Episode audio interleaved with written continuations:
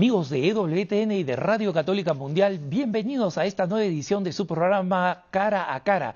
Soy Alejandro Bermúdez y estoy aquí en las oficinas de Catholic News Agency en Denver, Colorado. Y esperamos que cuando termine la pandemia, si termina, volveremos a, nuestras, eh, a nuestros estudios habituales de cara a cara en la costa oeste de los Estados Unidos. Muchos de ustedes han estado preguntándonos sobre estas, eh, este debate que se ha dado al interior de la Iglesia, de un tema que no se debería debatir, pero se ha dado a raíz de la decisión de la Congregación para la Doctrina de la Fe de responder a una duda indicando que no es procedente, no es legítimo, no es aceptable, ni ideológica ni pastoralmente, la bendición de parejas del mismo sexo.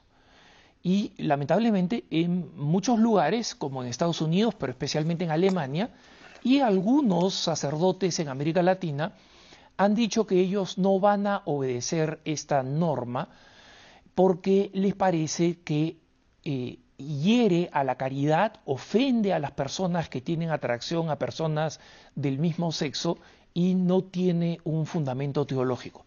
Para hablar de este tema, he invitado a alguien que ya es conocido en el programa Cara a Cara. Es más, los que nos siguen desde el inicio, eh, nuestro invitado, el padre Gerald Murray, fue el primer invitado que tuvimos en el primer programa de Cara a Cara, así que lo hemos tenido en otras ocasiones, pero eh, el padre Gerald Murray es lo, invitado porque es un buen teólogo, eh, un teólogo conocido que colabora con EWTN, pero especialmente es doctor en Derecho Canónico por la Universidad Gregoriana y actualmente es párroco de la Parroquia de la Sagrada Familia en Manhattan, que es la parroquia que atiende a las Naciones Unidas. Así que ahí hay bastantes desafíos pastorales, como se pueden imaginar. Padre Jerry, bienvenido al programa.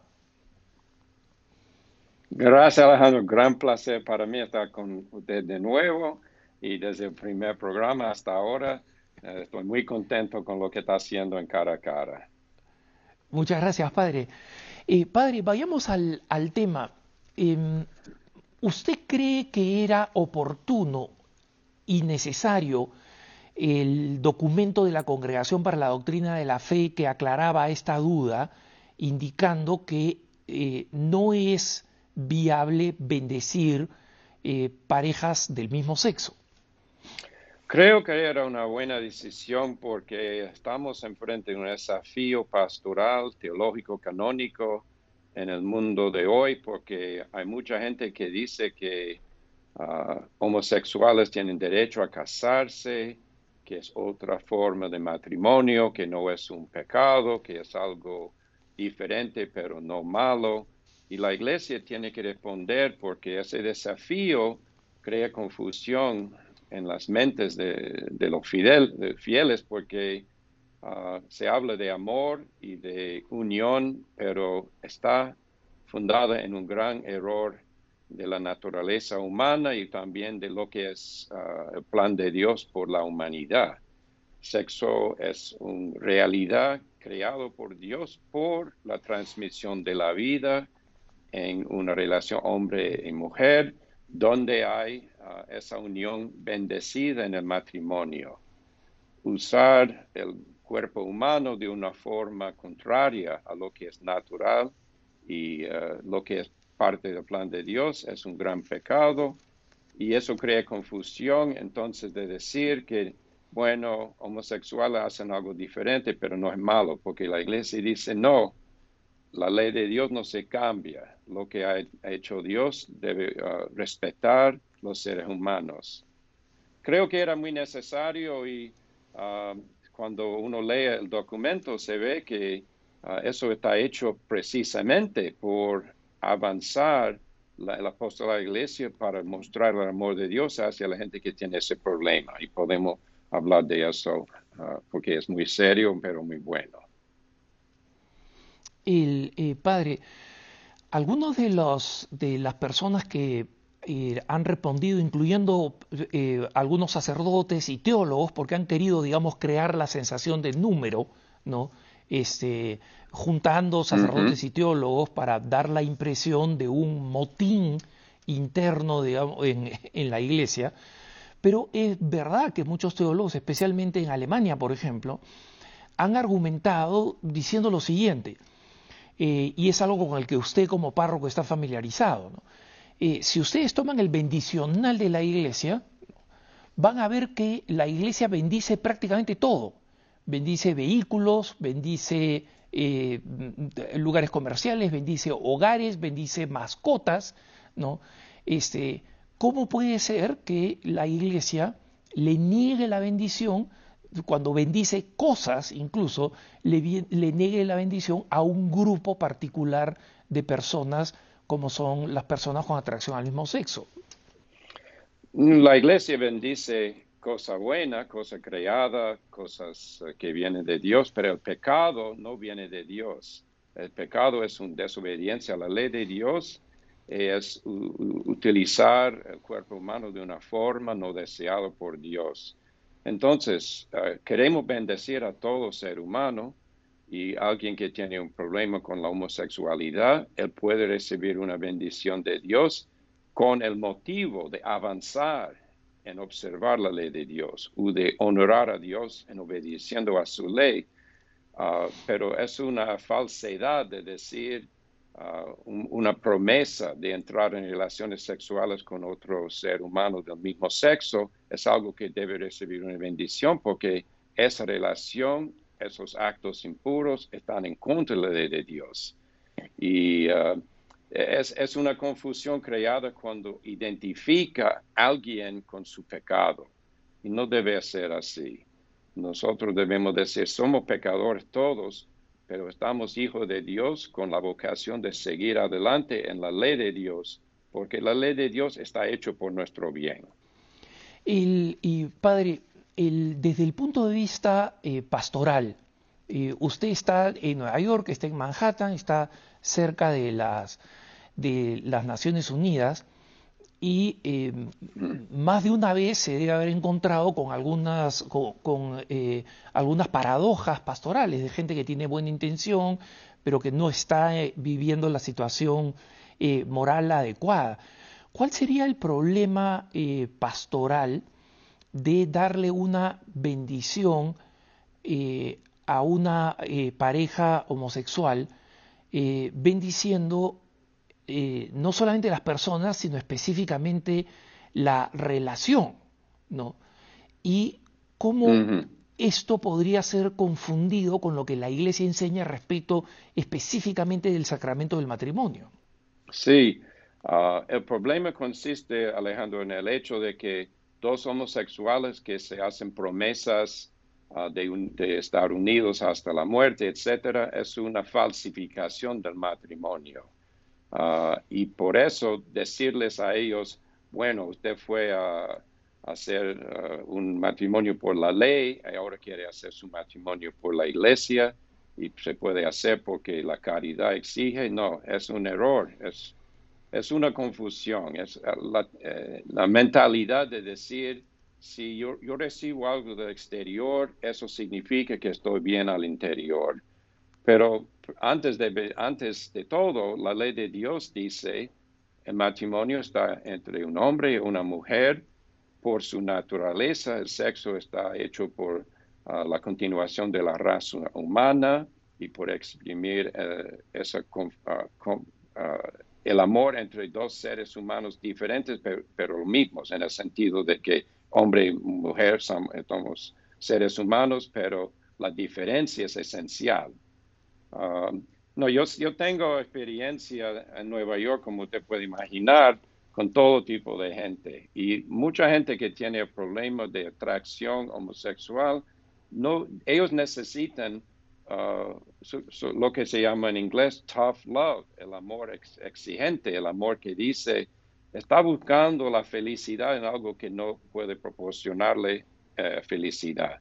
Felicidad no consiste en pecar, sino en vivir ah, la pureza y eso se puede hacer con la gracia de Dios. Y muchas veces la gente que está cayendo en esos problemas están buscando una solución en manera mala. De decir, bueno, si yo, estoy con otro hombre que por un hombre, con otro hombre, si estamos unidos en amor, eso va a proporcionar felicidad y paz. Y la iglesia dice que no, es una falsedad, es una imagen que no existe según el plan de Dios. Padre, usted mencionó brevemente algo que me gustaría que explicara un poco más, porque eh, muchas veces eh, existe la idea de que la bendición externa eh, puede convertir una cosa mala en una cosa buena. ¿no? y mm. nosotros lo vimos recientemente en una noticia que probablemente usted recuerde cuando un sacerdote en el extremo sur de Argentina él, eh, hizo una ceremonia de unión, porque no conocemos los detalles, pero este, digamos, sabemos que no fue una misa, pero sabemos que eh, una persona, un varón con otro varón transexual, eh, o sea, que se define como mujer, ¿no? pronunciaron los votos matrimoniales católicos, recibieron la, la bendición, y después se distribuyó la comunión, ¿no? Eh, y, mm. obviamente la prensa entrevistó a, los, eh, a esta pareja y ellos dijeron que, eh, em, que finalmente se sentían recibidos dentro de la iglesia, que esta había sido una afirmación de cómo Dios no excluye a nadie. Y efectivamente el, el, sacerdote, que después fue, digamos, removido de la parroquia, ¿no? el sacerdote dijo, esto demuestra que la iglesia es de todos y cuando digo todos, digo todos. ¿no? Ese fue, digamos, el lema central de su, de su, eh, de, su homilía. Pero, pero eh, acá hay dos temas que me gustaría que, que aclarara, padre. Primero, eh, mm. ¿puede una bendición externa volver una cosa que está moralmente mal, volverla en algo moralmente bueno? No, eso es imposible porque la bendición es llamar a Dios de favorecer una actividad, una persona, o de uh, hacer uh, cosa, uh, algo sagrado, algo que se puede utilizar en, alabanza divina, en oficios de la misa y todo eso. No, la, bendición eh, no crea de lo malo algo bueno, pero en la mentalidad de las personas, que es un poco la idea de mágica, que si yo recibo algo de una persona importante, eso significa que todo va bien. Ah, y ellos utilizan una forma de hablar psicológicamente manipulante. Dice, Dios no excluye a nadie. Bueno, existe el infierno, hay un juicio final los pecadores que no están arrepentidos están excluidos por su propio, propia decisión de la felicidad eterna. Entonces, de decir que Dios aprueba todo lo que hacen los eh, seres humanos, eso hace vacía la cruz, porque murió Cristo exactamente porque quería perdonar a los pecados algo malo. pues um, la mentalidad de esas personas me refleja como niños que están jugando con juguetes, diciendo, si yo pongo todo en orden, tenemos una ciudad bien organizada y todo va bien, pero es un juego, no es una realidad. Y eso así, el sacerdote que participa en eso tiene que confesarse y debe arrepentirse públicamente porque es un gran escándalo. Y los sacerdotes, nosotros estamos aquí para guiar los fieles hacia las fuentes buenas de la gracia, no de, hacer una cosa de tipo eso, de escandalizar diciendo a la gente, bueno, lo que está haciendo, algunos consideran bueno y yo estoy compartiendo esa idea porque Dios es bueno. No, Dios, ha dado ya la ley y está conocida. Y, este otro aspecto, eh, padre, de, eh, de, decir que eh, Dios acoge a todos y que la iglesia es para todos, es eso es en principio verdad, ¿no? Pero ¿cómo se, eh, ¿cuál es la diferencia entre la invitación universal y, este, y la pertenencia universal, que no es lo mismo, ¿no? Sí, no, eh, por, por el hecho de ser bautizados, estamos católicos, somos católicos, estamos juntos en la iglesia y no se puede perder el carácter bautismal. Uno, uno, resta, uno está siempre bautizado. La cosa es que uno puede ser un miembro de la iglesia que no cumple con sus deberes. Y los deberes de los católicos no son cosas impuestas por una, ah, un poder externo ah, sin amor, no es la ley transmitida por Jesucristo a sus fieles, que es la voluntad divina. Jesucristo no es alguien que siempre dijo sí, sí, sí, sí, sí a todo. Hay muchos aspectos del Evangelio donde la gente sale enfadada porque escucha algo que no le agradece al momento. Pero como todos los padres de niños saben, dar una corrección o indicación que hace llorar al niño puede ser lo mejor necesario al momento. Y digo eso porque somos todos niños en frente de Dios. Necesitamos corrección. Pues lo que um, refiere a esa incidencia, ese acontecimiento en Argentina, mal, desgraciadamente no es el único sitio en el mundo donde están haciendo eso. Y por eso el documento fue emitido por la Santa Sede, porque la gente no debe tener la idea, bueno, si se hace ahí, allá, la iglesia considera buena, había un cambio aquí. No, la cosa siempre remangan lo, lo, que era.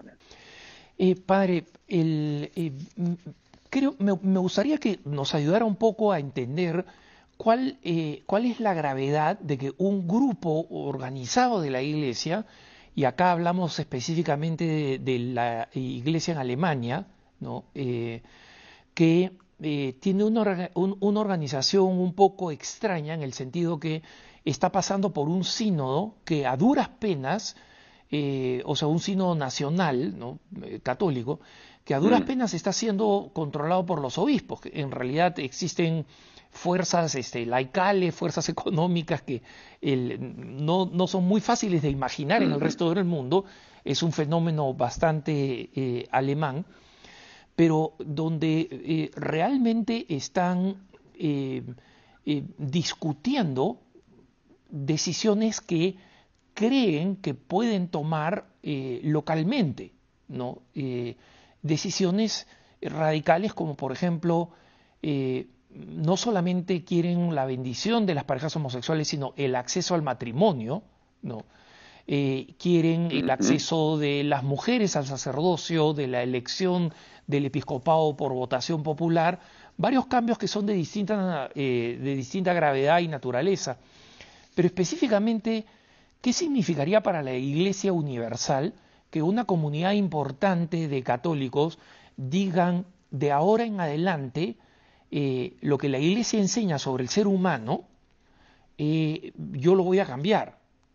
Porque si nosotros decimos que las personas con atracción al mismo sexo pueden acceder al matrimonio, eh, no es una cuestión puramente ceremonial. Estamos hablando de un cambio radical de lo que la iglesia entiende qué cosa es el ser humano.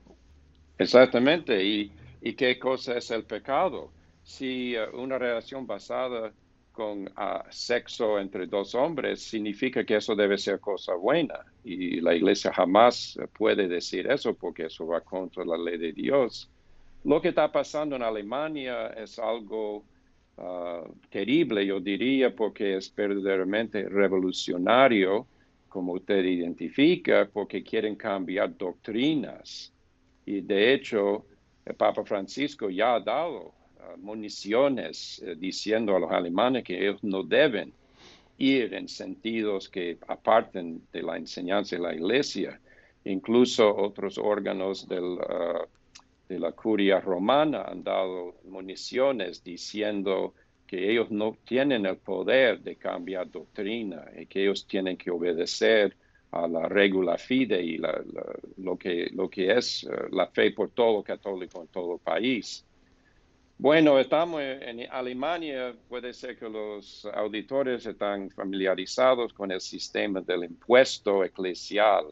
Allá la gente, por ser bautizado, el gobierno ah, toma un impuesto que se da a los obispos. Y por eso los obispos en Alemania han mucho dinero en el banco y ellos tienen muchos empleados laicales y gran parte de ellos no están diciendo, de, podemos decir, católicos tradicionales, eh, más o menos son como ah, socialistas en, el, en la esfera de la religión, quieren cambiar lo que existe. Y eso, bueno, yo he leído el primer documento que han emitido hace tres meses, cuatro meses, y era algo terrible, porque como, te dice, ellos quieren que los fieles puedan elegir a los obispos. Eh, ¿Desde cuándo es que Jesucristo está sujeto a una elección? Porque los obispos son los sucesores de los apóstoles, los apóstoles uh, seleccionados por Jesús y sus sucesores seleccionados por los obispos. Es, así se hace en la iglesia. La iglesia no es una democracia en el sentido de que uh, el, uh, ¿cómo se llama? La soberanía está hallado en el pueblo. No, Dios es soberano. El pueblo está organizado debajo del pastor fiel y bueno que es Jesús. Y están involucrando muchas cosas eh, en, un cambio que, que es una destrucción por eso digo que es revolucionario y estamos esperando porque el Papa Francisco ya ha dicho que eso no va bien en el pasado y creo que él va a intervenir de nuevo. ¿Cómo influye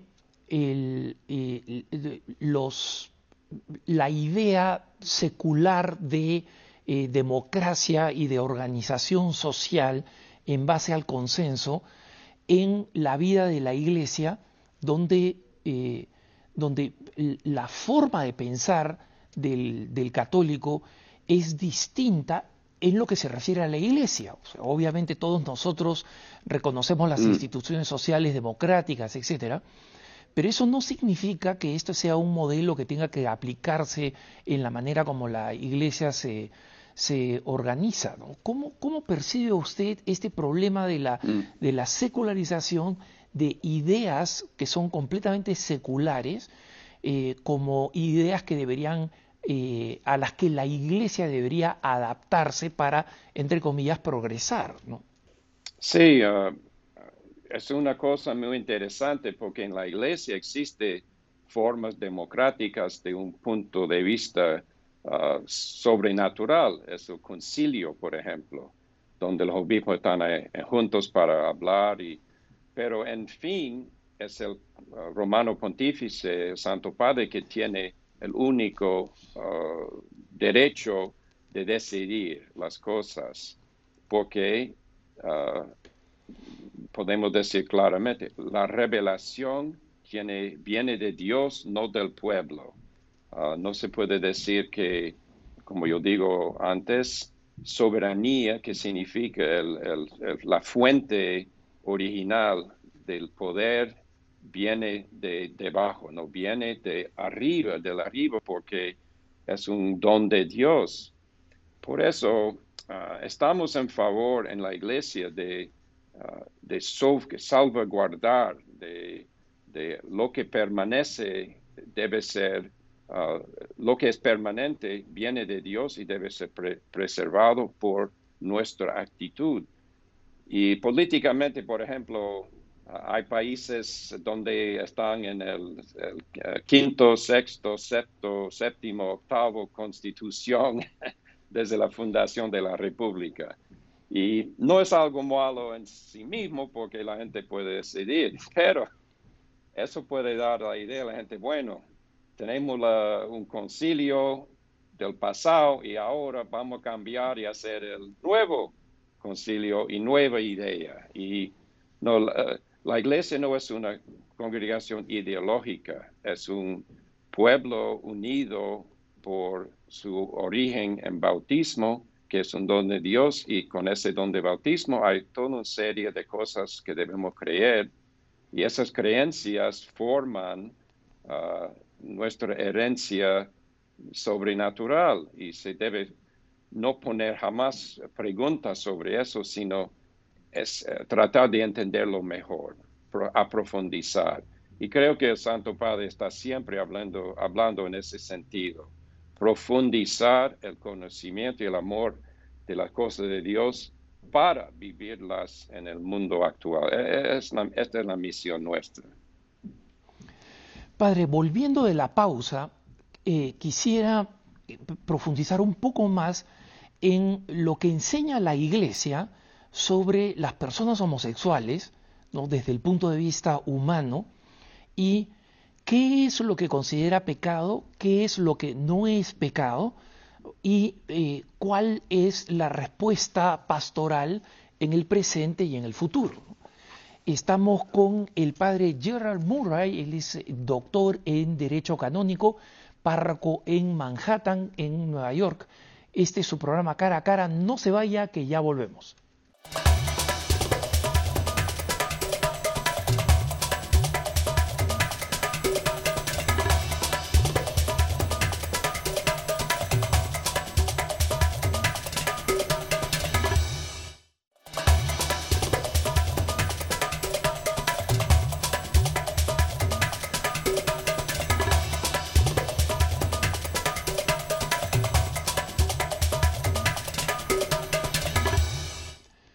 Estamos de vuelta con el padre Gerald Murray. Él es doctor en Derecho Canónico y es párroco en la parroquia de la Sagrada Familia en Manhattan, en Nueva York, en los Estados Unidos. Padre, quisiera que usted nos ayudara a aclarar en la mente de los católicos cuál es la posición de la Iglesia frente al tema de la homosexualidad.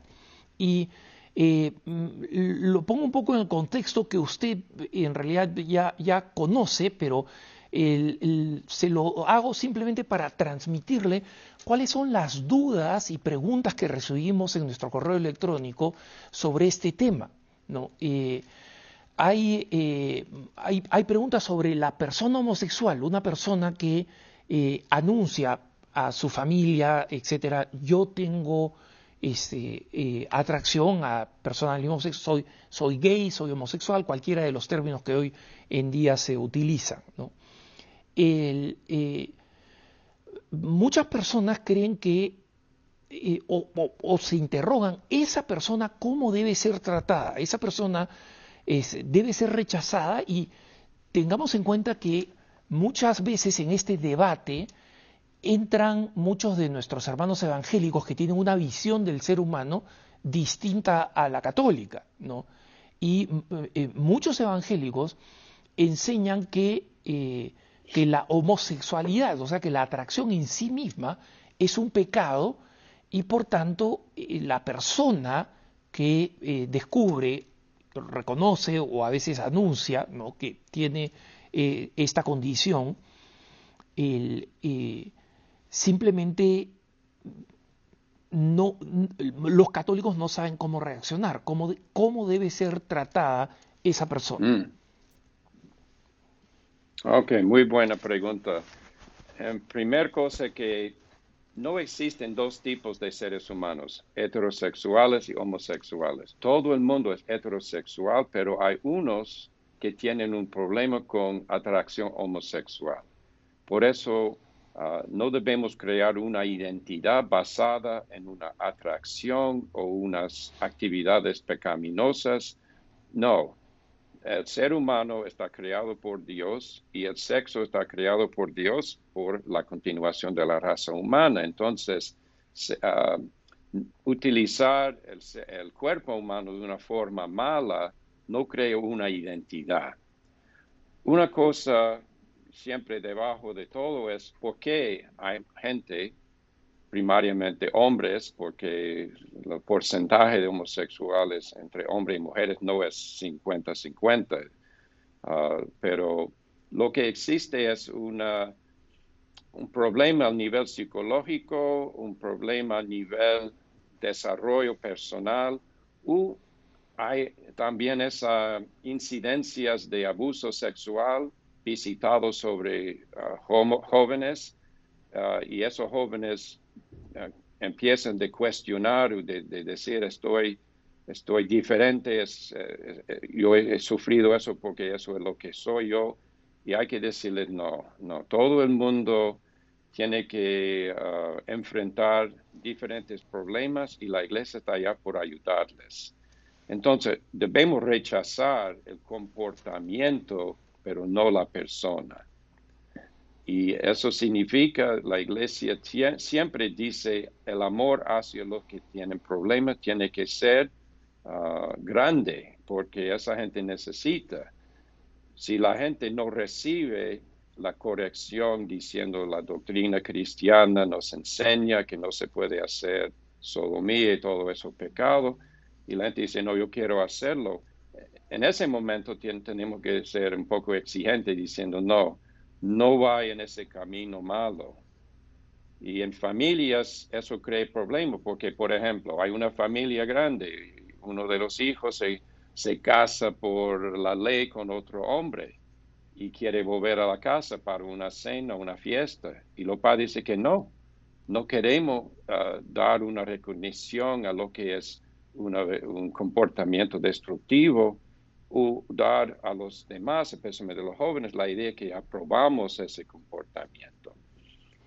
Eso es cuando hay problemas, pero um, no es una falta de amor, de, de, quedarse fidel a, la enseñanza de la iglesia y eh, se puede decir es una forma de uh, despertar de su pecado la gente diciendo, bueno, usted puede ser que tiene, usted tiene libertad de pecar, no es según la voluntad de Dios, pero no tiene el derecho de imponer sus pecados en, mi familia diciendo que debemos aprobar y hacer como es todo normal.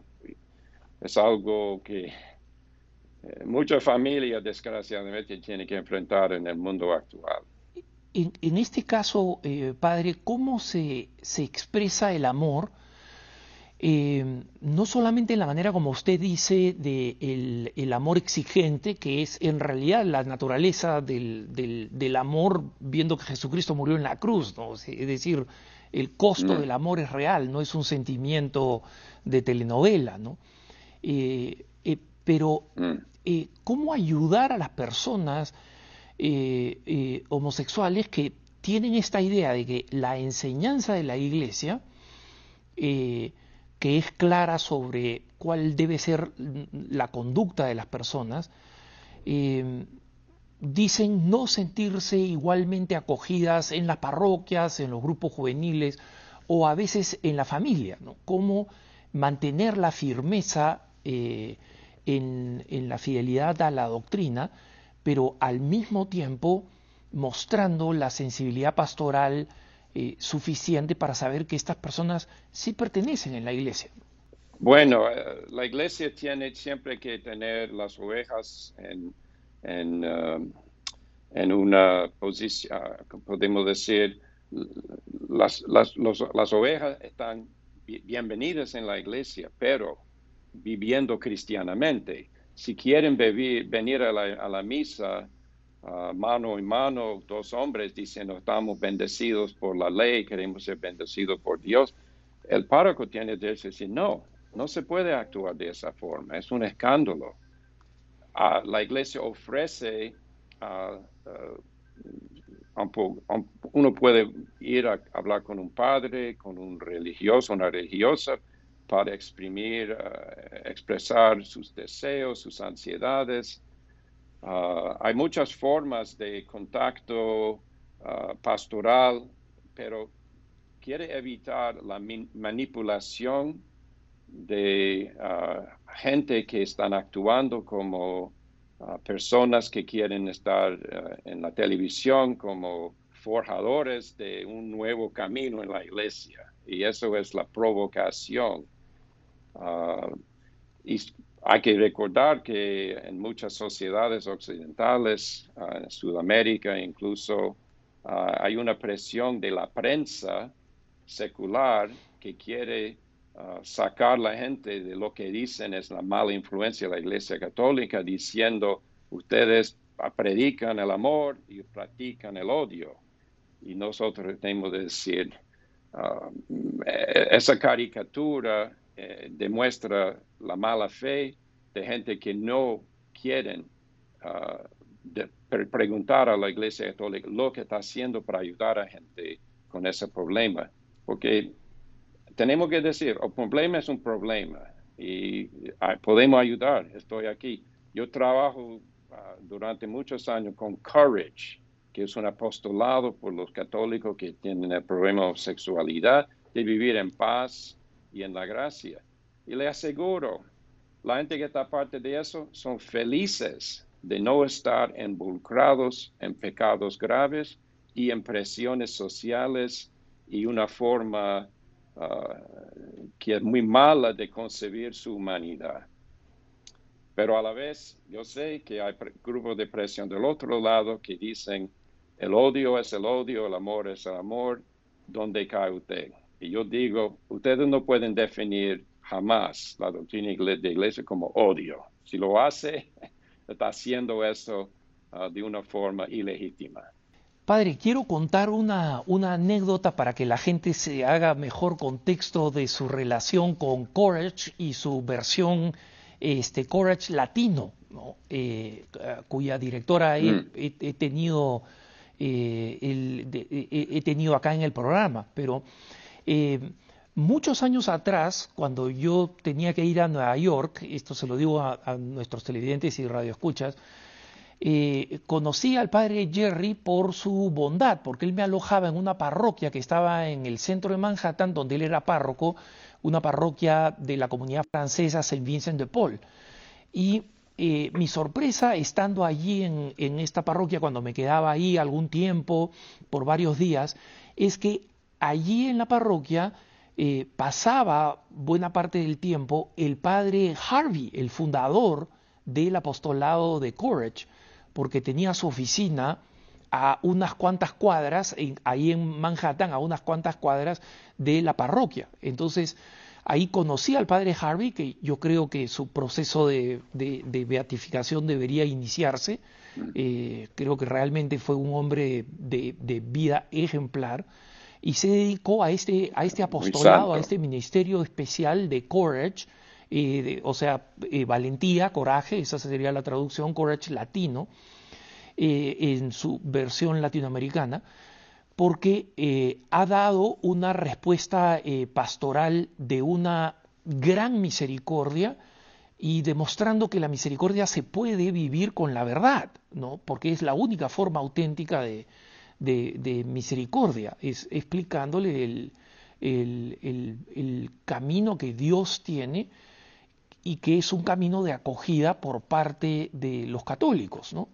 Sí, no tiene razón. El padre Harvey estaba conmigo durante, no sé, 10 años y el apostolado fundado por el cardenal Cook, el arzobispo de Nueva York, y el padre Benedict Rochelle, que era uh, franciscano, es un apostolado que tiene uh, uh, muchos seguidores y muchos amigos porque demuestra que seguir la ley de Dios produce felicidad y paz.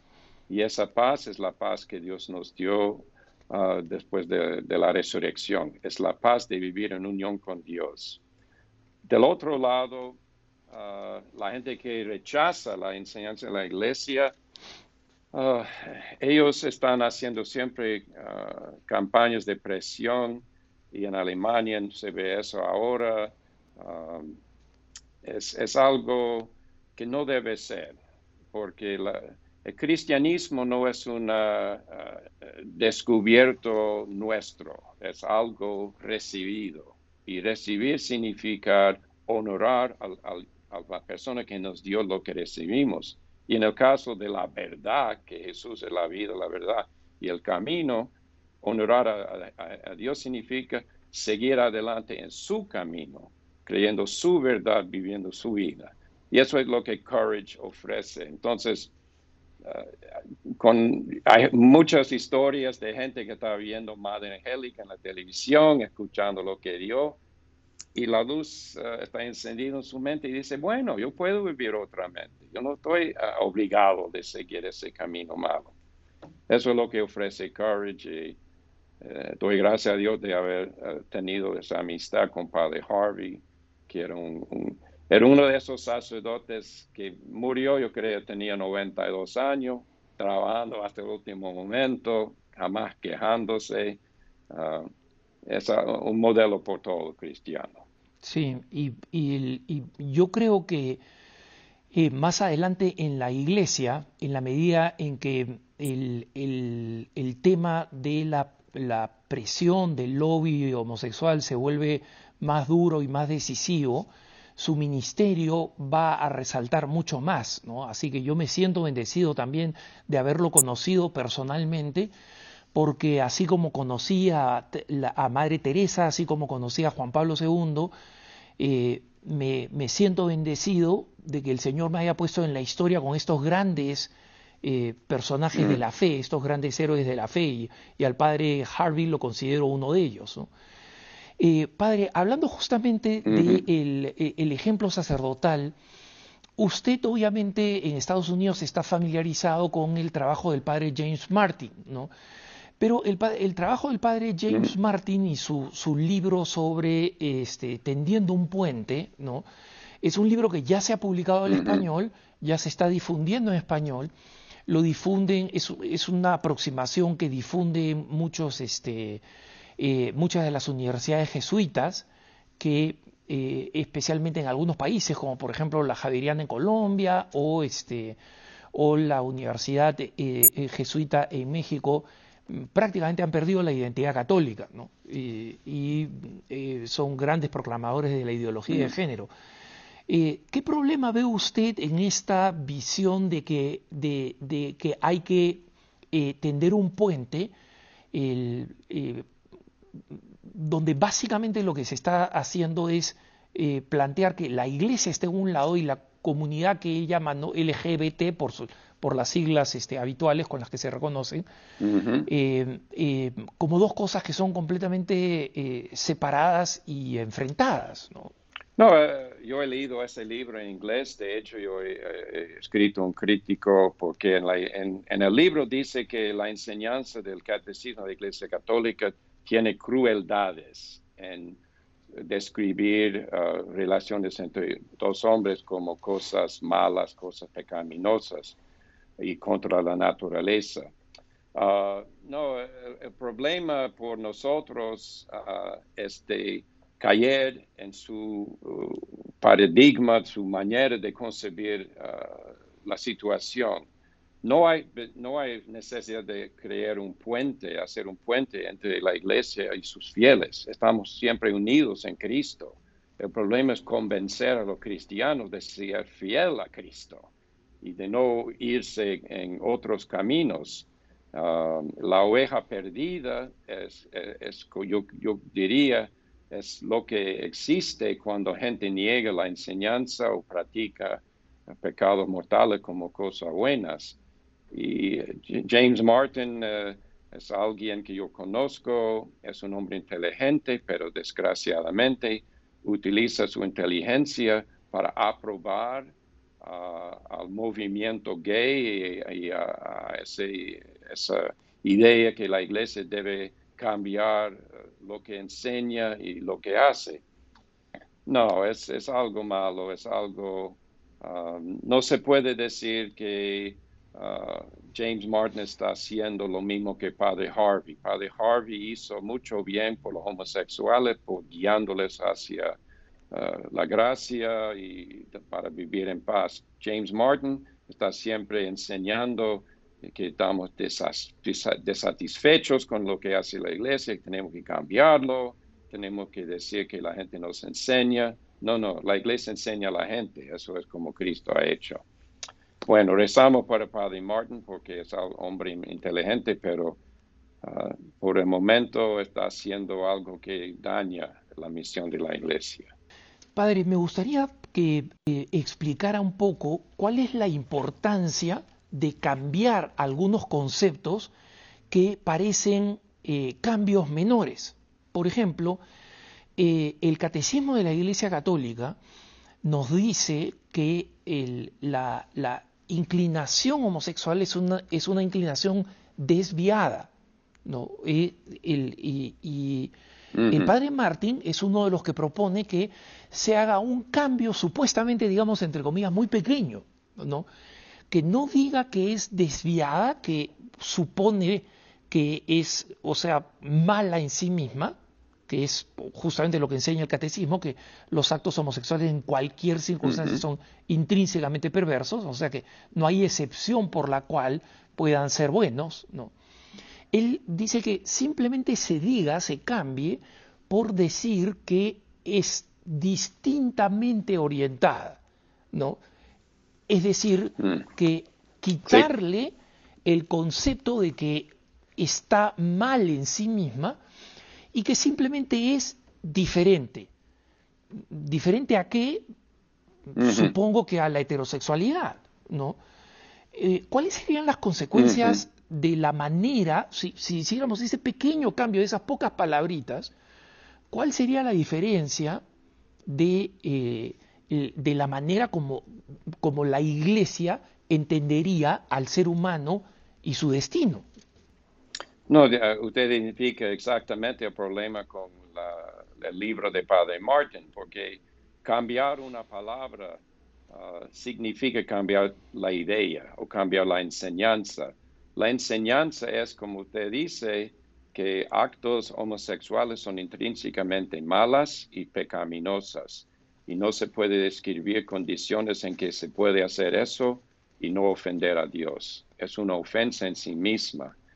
Uh, él no quiere eso, Padre Martin, y um, es, es un juego de debate, es una forma de, engañar a los demás diciendo, estamos de acuerdo en todo, solamente hay que cambiar una palabrita y todo va bien. No, en cambiando la palabra se destruye la, enseñanza y no se puede hacer eso uh, diciendo que estamos quedando fidel a lo que Jesús nos enseñó en eso me da tristeza uh, de ver lo que está haciendo Padre Martin, porque es un acto destructor, destrucción uh, de lo que es sí bueno en sí mismo, porque la enseñanza de Cristo jamás es cruel, jamás causa problemas.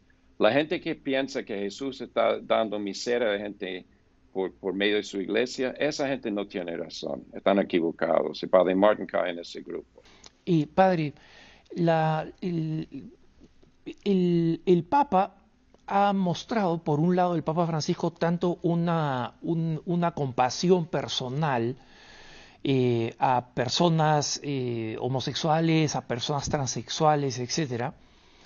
Eh, pero por otro lado, en sus distintos documentos, incluso documentos que, que no son de naturaleza moral, el Papa no deja de denunciar la ideología de género insistentemente, eh, no deja de señalar que la eh, sexualidad en la iglesia eh, es para vivirla en el contexto del matrimonio entre un hombre y una mujer. me gustaría saber cuál es su reflexión sobre estos dos temas. En, primero, en, primer lugar, cómo es posible y no solamente posible, sino necesario, vivir la misericordia personal y pastoral sin renunciar al anuncio de la verdad. ¿no? Y por otro lado, como muchas veces estos gestos de misericordia han sido manipulados eh, para hacer pensar que el Papa tiene una idea distinta a la del catecismo o distinta a la del documento de la Congregación para la Doctrina de la Fe con la que comenzamos hablando el programa. ¿no? Sí, no, de hecho el documento fue únicamente publicado después de la aprobación uh, personal y directa del Santo Padre, porque el prefecto de la Congregación para la Fe se iba, a visitar, a hacer visita al Santo Padre para obtener su aprobación. Ese documento es un documento del Santo Padre, pero como usted dice, es completamente congrua y en coherencia, que lo he, lo he dicho muchas veces. Él también dio un documento hace cuatro o cinco años diciendo que los homosexuales no pueden ser ordenados sacerdotes por, por, por los problemas que sufren. Ah, a la vez, él ha, ciertamente él ha hecho um, ah, actos de amistad y de uh, desafío de Ah, él, ha invitado gente que se identifica como transexual, homosexual, a, visitarle a Washington, a Roma, y es su privilegio, es su ah, manera de demostrar el amor de Cristo.